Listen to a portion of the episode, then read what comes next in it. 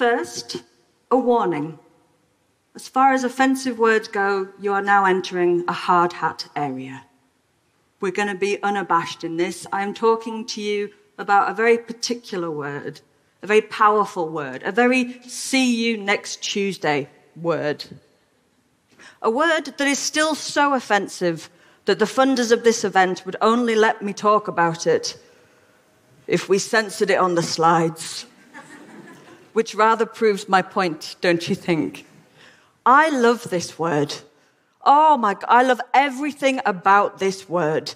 Not just what it signifies, but the actual, the actual sound of it. The fact that the C and the T just, just cushion the mm sound into this monosyllabic that you can just spit like a bullet, or you can extend it out and roll it around your mouth. Cunt. I love its dexterity. I love the fact that in Scotland it's a term of endearment, but in America it's horrendously offensive. I love it means something different with your friends than it does if you said it to your boss, it would probably cost you your job. I do not recommend it. I love this word. I love the fact that the first three letters are still the same chalice shape, all rolling through the word until they're stopped in that plosive T at the end. I think the thing that I love most about it is its status as the nastiest of all the nasty words. Although that title is under some contention now, there are other obvious heavyweight contenders for the most offensive word. The N word, for example. But here's what I would say to you I know why that word is offensive. I can look at the history. That word enabled the brutalization and racial genocide of an entire group of people. It played its part in dehumanizing black people. What did cunt do? Does it not strike anyone else as odd that a word that just means the vulva could even be regarded in the same league of offense as the N word. Are we saying that vulvas are that offensive? Surely not. But what I want to talk to you today about is how did we get here? Has it always been this offensive? And how did it come to be so? The answer is no, it was not. But let's look at the history of it first of all. Where in the cunt does cunt come from?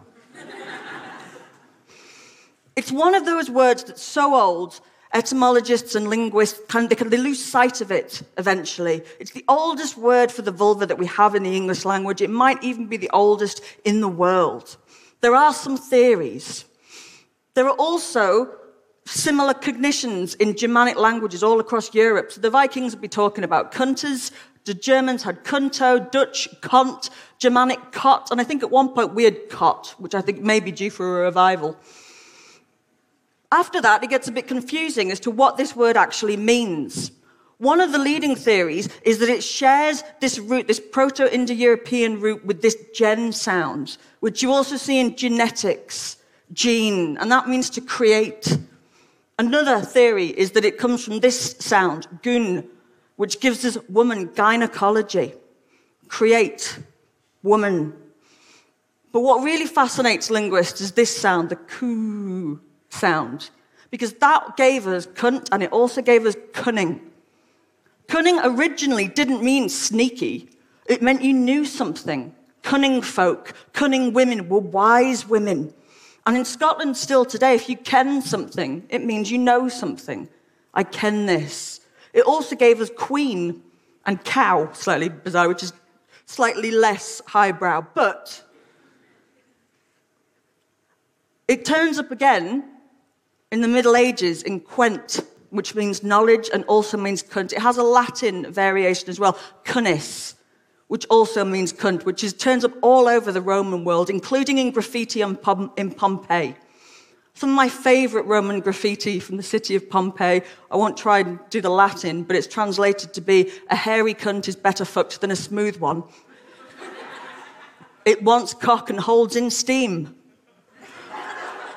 There you go. However, I put it to you that the word cunt, as offensive as it may be today, stems from a root that means woman, knowledge, create, cow. Has it always been this offensive? No. But we'll talk about this. So when we talk about these words, vulva, vagina, trying to offer more palatable alternatives to cunt, vagina, the word turns up in the 17th century. It's taken directly from Latin and it means a scabbard. It means something that a sword goes into. Vulva doesn't do much better. That appears in the 14th century, and it means womb, but some people have suggested it comes from the French and means wrapper. Both these words derive their, their meaning and their import from the penis, basically. That's what a vagina is. It's something a sword goes into. I say that these words aren't as feminist as cunt, which comes from a word that means queen, create, wisdom, cow. But when did it first start being used in English as we recognize it today? Grope Cunt Lane. This is the first recorded incident in the Oxford English Dictionary. Turns up in 1230, a street name in London called Grope Cunt Lane, which was exactly what it sounds like. This was in the red light district of Southwark. It was a lane for groping cunts. And there wasn't just one in London, there was one in Bristol, there was one in York. It appears all over the British Isles. Here it is, there's the one in Bristol. Like Oxford, there it is just in blue. But whereas Glaswegians might be calling each other and their friends cunts, it seems that medieval people were calling their children cunts because it turns up in a number of names, bizarrely enough. Gladwin Claw Cunt is recorded in 1066, Gunoka Cuntles in 1219, John Cunt in 1246, Robert Cleave Cunt 1302, and a Miss Bell Wide Cunt turns up in the Norfolk subsidiary role. We don't know if these are aliases or if they're jokes, but we do have a lot of fun with medieval names. In fact, originally the word fuck did not mean what it means today. It means to strike something, to hit, which gives us the fabulous name of a dairy farmer in 1290 who's known as Simon Fuck Butter. So was this offensive to medieval people? No, it wasn't. Cunts turn up all over medieval culture and medieval literature, and they are certainly not offensive. It's just a descriptive term. Here's some examples. The Proverbs of Hending from 1325 advises women to give your cunt cunningly and make your demands later, i.e., get a ring on it first before you give it up. There's a Welsh poet called Gwerful Mechain from the 15th century, and she advises uh, male poets to celebrate the fine, bright curtain of a cunt that flaps in place of greeting. It might surprise us that medieval culture was this open about cunts, but the truth was that they were more sexually liberated than we actually give them credit for. This idea of them being in a tower with a chastity belt on is largely uh, a hatchet job on their reputation done by the Victorians. Now, it wasn't a sexually liberated utopia. They had their own hang ups, but they weren't that offended by sex. What would get you in trouble, swear words in the Middle Ages, was religious ones, blasphemous ones. If you said something like God's wounds or God's teeth, that's what you'd say if you caught your, fly in the, uh, your soft and danglies in your fly. One medieval poet who drops the C bomb with the precision of a military drone is this chap. Geoffrey Chaucer, who turns up in GCSEs and A level syllabuses, although his cunt jokes are generally not dwelled upon. This is his joke. He doesn't use the word cunt, he uses the word quenter here, which again means knowledge and it means cunt. So this is his joke. As the clerk's been full subtle, uh, full here quenter, and privily he caught her by the quenter. A rough translation means the clerk was really cunning and he caught her by the cunt. Shakespeare it's been suggested that he uses that play, acquaint, quenter, cunt, in his sonnet, in his sonnet number 20. Here he is. It certainly turns up in a lot of his work. It's a lot ruder than we often give him credit for. In Hamlet, Act 3, Scene 2, Hamlet says to Ophelia, he says, Shall I lie in your lap? And she says, Oh, no, my lord. And then he says, Do you think I meant country matters? When David Tennant played that part, he paused on there, Do you think I meant cunt matters? to try and really drive it home. Another one, Twelfth Night, Malvolio says of his mistress's handwriting, there be her C's, her U's, her T's, and that thus she makes her very great P's, punning on cunt and piss simultaneously. The immortal bard's status as a smut peddler is often swept under the cultural rug. In, uh, in 1807, Thomas Bowdler published The Family Shakespeare, where he edited out all of these jokes, all of the rude bits, and made it a completely cunt free affair. It's no surprise that about this time, we start to get the first libel laws in Britain, the first uh, banning of seditious and offensive pamphlets with the rise of Puritanism. For Shakespeare to be veiling his cunt jokes in kind of cheeky double entendres suggests that it's not quite as free and open as Gunoka Cuntles and Grope Cunt Lane would once have had. The Puritans repressed sexuality, we know this, and language is an extremely important battleground for sexual liberation. How do you talk about your bodies if the very words that you're trying to use are considered to be offensive? How do you do that? And by the time we get to the Restoration period, the early modern period, cunt is most certainly offensive. And this chap here, John Wilmot, Earl of Rochester, is the absolute poster boy of fuck you. If the Puritans tried to dam up sexuality, this guy surfed to notoriety on a wave of sexual repression that was unleashed when the plug was pulled on the Puritan rule. He uses cunt a lot, and he's very naughty about it. He wrote this poem about his mistress and how jealous he was of her other lovers. When your lewd cunt came spewing home, drenched with the seed of half the town, my dram of sperm was supped up after for the digestive surfeit water, full gorged another time with a vast meal of slime, which your devouring cunt, oh, missed one, hath drawn from porters' backs and footmen's brawn. Sorry, everyone. he uses that word to shock, and it's easy to look at his work and think that he's sexually liberated, but he's actually quite angry at cunts and their owners, and that goes all the way through it. From here on out, Cunt is an offensive, naughty word. Georgian cunts, here we go. I'll just let that settle. So, what happens about the 18th century is the print industry really explodes. And of course, we being humans, we didn't just want to publish nice books, we published porn. Yay! There's a huge proliferation of porn that comes out of the 18th century, but oddly enough, most of it shies away from using that word cunt. In 1785, Francis Grose published his book, A Dictionary of a Vulgar Tongue, which is basically a dictionary of slang. And he defined cunt as a nasty name for a nasty thing. Such modesty from someone who also uh, uses the word buccaneer's boot, lobster pot, scut, and uh, Mrs. Frubb's parlour for the vulva.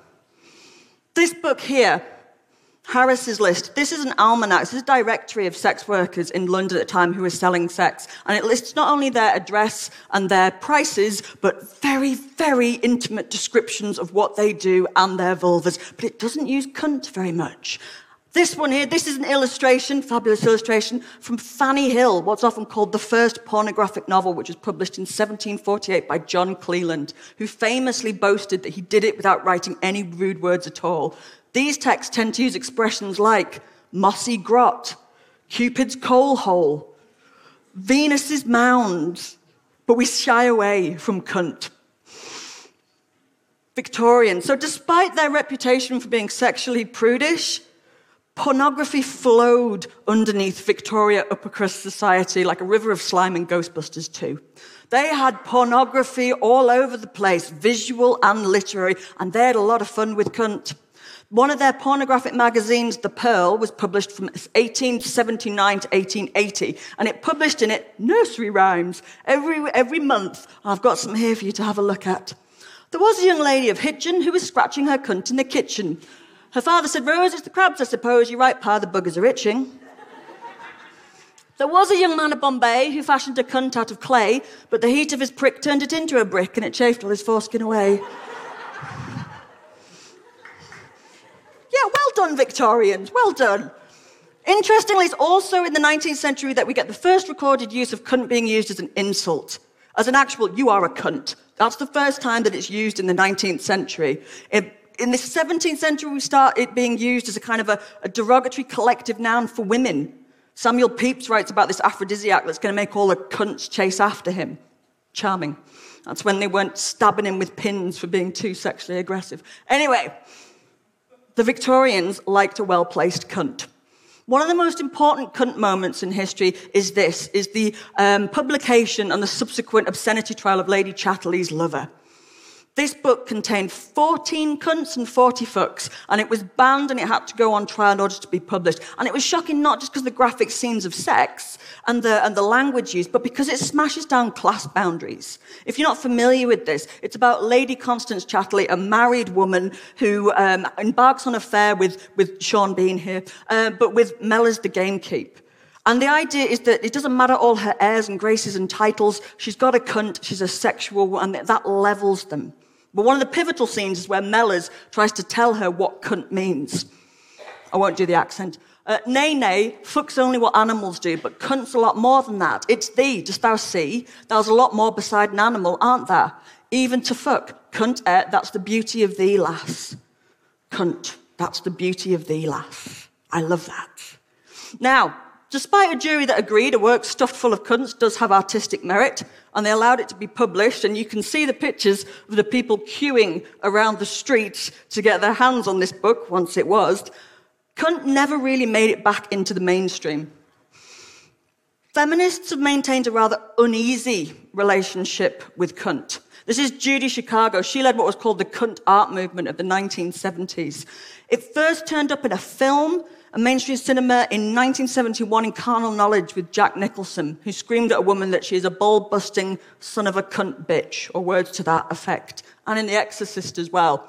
It appears in the Vagina Monologues, 1996, I think it was, with Eva Ensler when she talks about reclaiming cunt. But it's still not off the linguistic naughty step despite all of this work. Cunts today. It was, it was finally admitted to the Oxford English Dictionary, despite having been around for thousands of years in the 70s.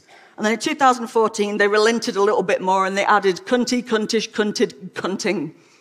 So we all know exactly what that means.